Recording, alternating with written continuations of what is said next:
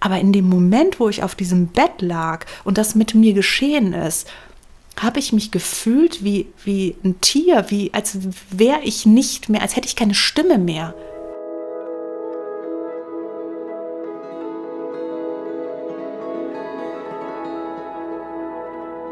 Das hier ist kein Podcast, das ist ein Projekt. Ich hoffe, ihr habt einen Augenblick Zeit für mich. Mein Name ist Susanne, ihr kennt mich vielleicht als Frau Beauty lustig vor der Kamera. Die Geschichte, die ich euch jetzt erzählen möchte, die ist leider nicht heiter. Sie handelt nämlich davon, wie ich fast gestorben bin. Und das ist alles andere als leicht für mich, sie euch zu erzählen. Aber es fühlt sich so richtig an und auch wichtig. Gerade jetzt. Ich weiß nicht, wie viele Menschen das erreicht. Aber ich hoffe, die richtigen. Mir ist ganz wichtig zu sagen, dass hier ist keine Schuldzuweisung. Ich nenne keine Namen, weil es mir überhaupt nicht darum geht, Menschen anzugreifen. Es ist mir ganz wichtig, dass ihr wisst, in dieser Geschichte geht es um Krankheit, Sterben, Angstattacken, Depressionen und Einsamkeit. Solltet ihr selbst damit kämpfen, dann fühlt euch von mir in den Arm genommen, aber ihr solltet nicht weiterhören. Wenn ihr während dem Hören merkt, dass es euch zu tief berührt, dann findet ihr zu jedem Zeitpunkt Hilfe in den Show Notes. Ihr sollt wissen, ihr werdet gehört, ihr werdet gesehen und ihr seid nicht alleine.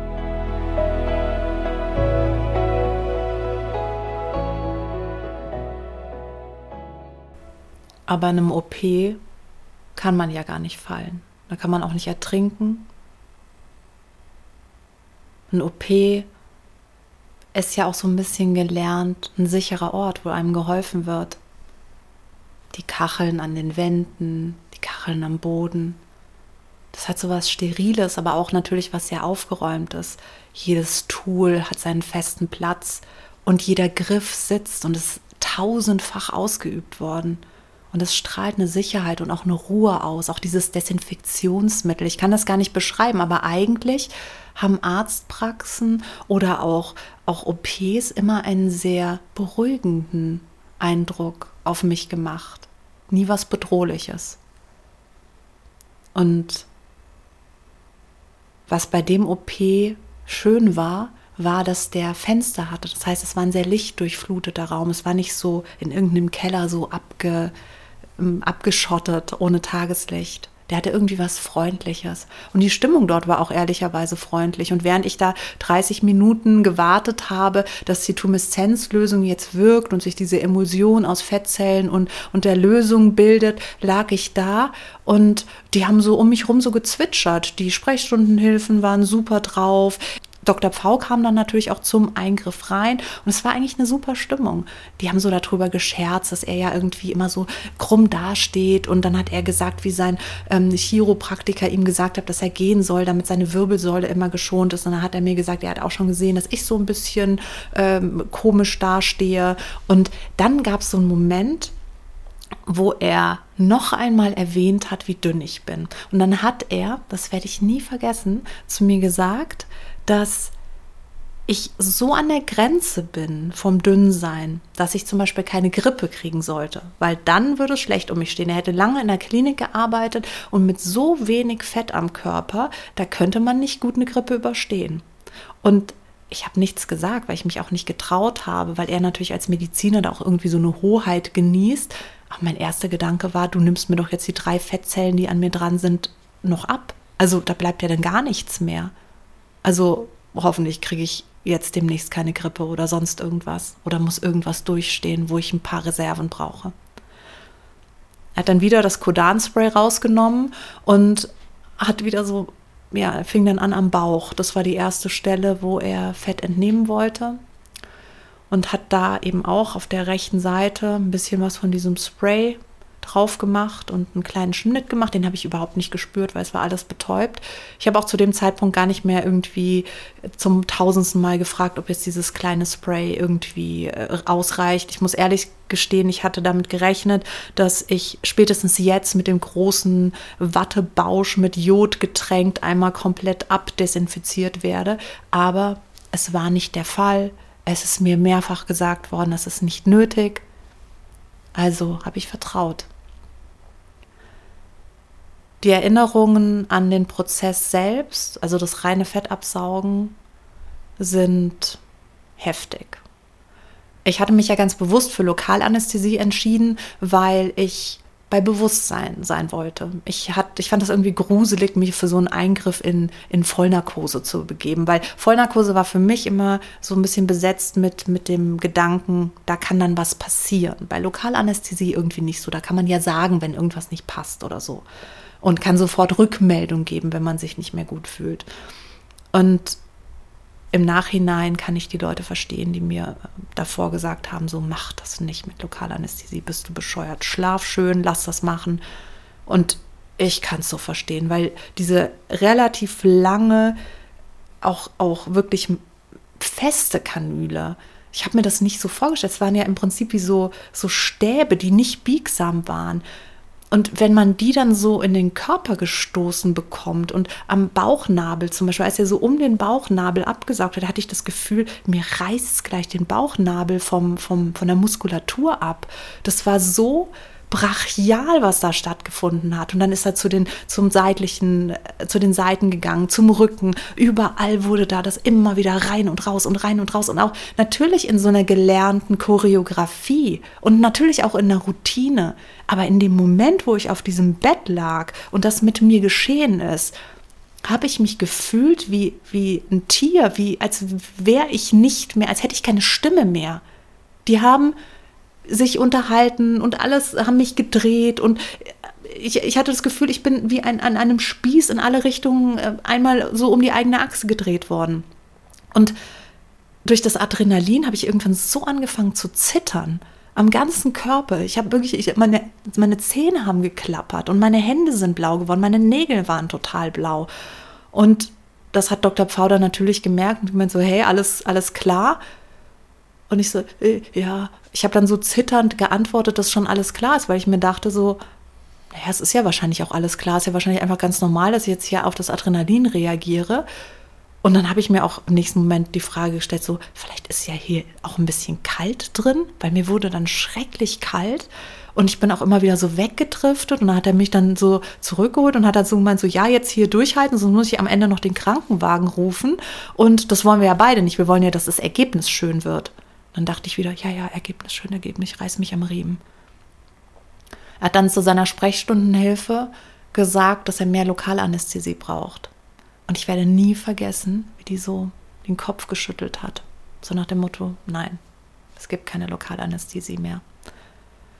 Ich habe dann kurze Zeit später verstanden, warum er noch mehr Anästhesie gebraucht hat, weil nämlich auf der Hinterseite der Oberschenkel, nachdem er mir ne, Vorderseite, an, also er hatte mir ja dann an fast allen Stellen Innenseite Oberschenkel, Vorderseite Oberschenkel, Seite Oberschenkel und als er wirklich an den ursprünglichen Butterpäckchen angelangt ist, also eigentlich der einzige Ort, der im Vorgespräch überhaupt erwähnt worden war, dass der abgesaugt werden soll, als er da war, ist ihm die Anästhesie ausgegangen. Da habe ich plötzlich alles gespürt. Und es war un unbeschreiblich. Ich habe gespürt, wie es meine Haut in, also es hat sich angefühlt, als würde es die in Stücke reißen. Ich habe das gespürt, das ist wie, wie ein Klettverschluss, haben sich da die Schichten voneinander getrennt, aber nicht freiwillig. Und immer wieder ist er mit der Kanüle da dran gekommen. Ich habe natürlich, ich habe Aua gesagt, weil das hat furchtbar wehgetan. Und wieder hat er mir gesagt, ich soll mich jetzt zusammenreißen, weil das ist ja gleich geschafft und sonst wird es nicht schön. Und dann hat er mit seiner Sprechstundenhilfe oder medizinischen Fachangestellten oder OP, ich, ich weiß es ehrlich gesagt nicht, was, was ihre Profession war, aber dann hat er sie ein zweites Mal angeschaut und hat gesagt, wir brauchen noch mehr Lokalanästhesie. Sie hat wieder den Kopf geschüttelt und ich habe gezittert und er hat sich dann durchgesetzt und hat die Ränder nochmal mit einer kleinen Spritze, wie man sie vom Zahnarzt kennt, hat er nochmal ein bisschen Betäubung gesetzt. Das hat aber nichts gebracht. Also die letzten Meter dieser OP habe ich, voll, also mir wird es jetzt noch schlecht, wenn ich daran denke, wie weh das getan hat und wie ich einfach, ich hatte so aufgegeben. Ich war so erschöpft von diesem ganzen Prozedere.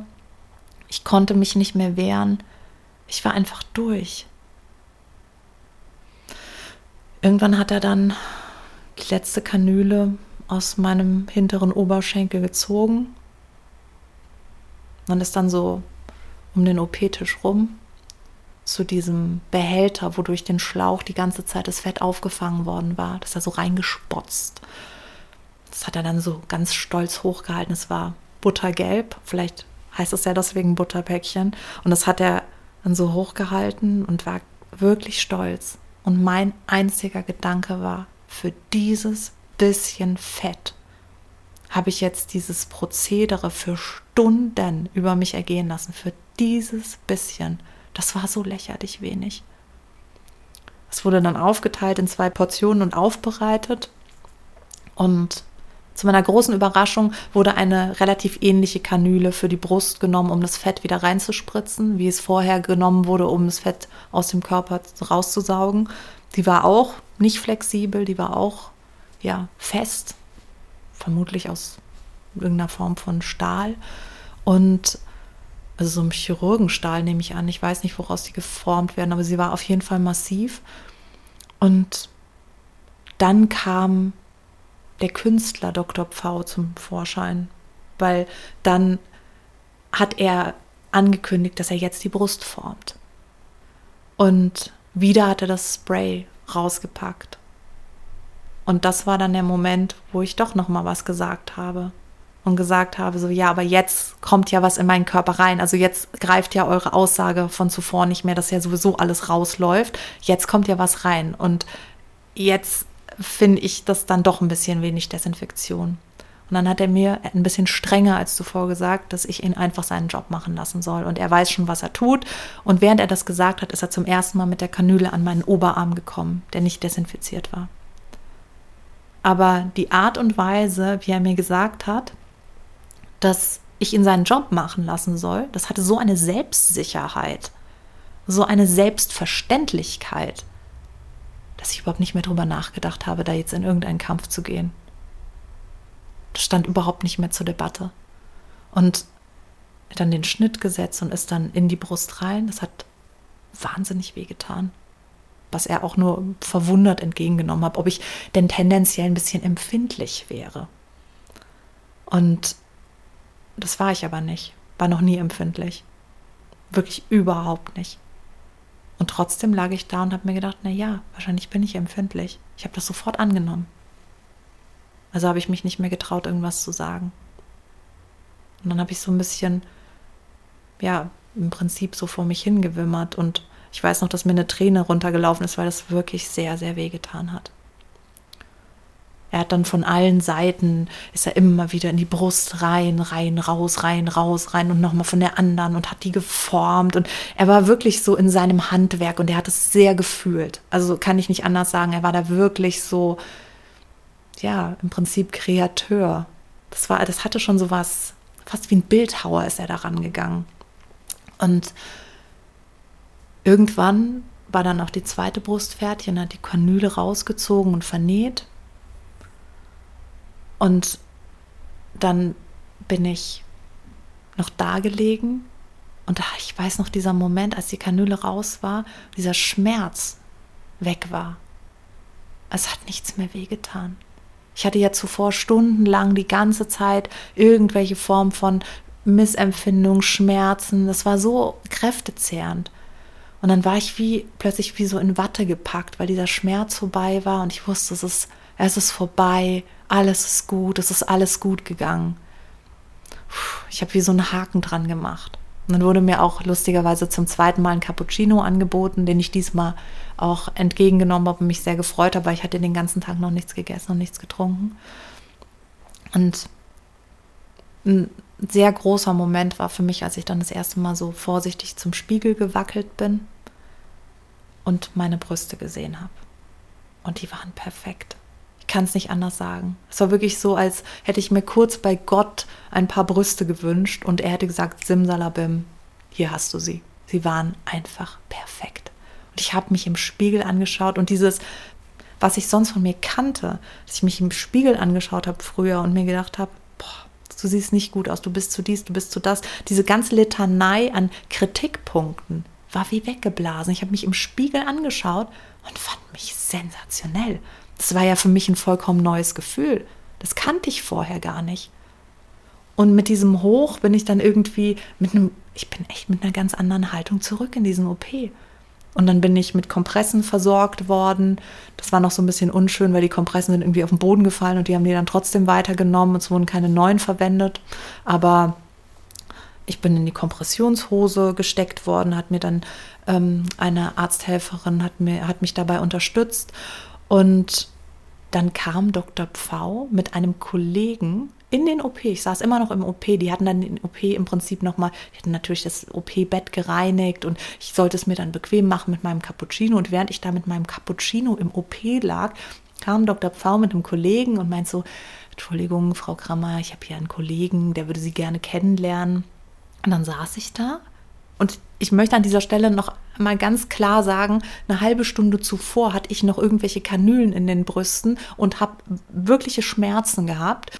Und einen Augenblick später saß schon ein wildfremder Arzt vor mir und hat mir von neuen Brustimplantaten erzählt, die man jetzt irgendwie in die Brüste geben kann, die noch natürlicher sind. Und ja, schade, jetzt haben Sie ja gerade hier den Lipotransfer gemacht, aber vielleicht haben Sie ja eine Kollegin für den nächsten Artikel. Das heißt, ich hatte direkt nach der OP einen Pressetermin mit einem anderen Arzt, der mir eine eine Geschichte schon wieder fürs nächste Heft aufschwatzen wollte. Das dann so ein bisschen über mich ergehen lassen. Und Dr. Pfau war dann auch weg. Es war einfach so, der, der ist dann aus dem OP raus und hat sich, glaube ich, um die nächsten Patienten gekümmert. Es gab so keinen wirklichen Abschluss in dem Sinne. Ich wurde so, genauso wie ich da kurz reingesaugt wurde am Morgen, wurde ich dann gefühlt auch wieder am Ende des Tages so rausgespuckt. Also es gab keine wirkliche Nachsorge. Mir wurde natürlich gesagt, dass ich irgendwie die Kompressionshose tragen muss, dass, dass sich irgendwie das Gewebe dann auch schön wieder miteinander verbindet, weil schließlich durch die Kanülen war das ja alles voneinander getrennt worden. Das heißt, es war wichtig, dass ich die Kompressionshose trage. Es war sehr wichtig, auf Hygiene zu achten, dass da auch irgendwie die Wunden gut verheilen und ich sollte keinen Sport machen. Das heißt, mir wurde so eine Litanei Litanei an Sachen ja auch schon im Vorfeld gesagt. Aber so eine wirkliche nach, so ein wirkliches Nachgespräch gab es überhaupt nicht.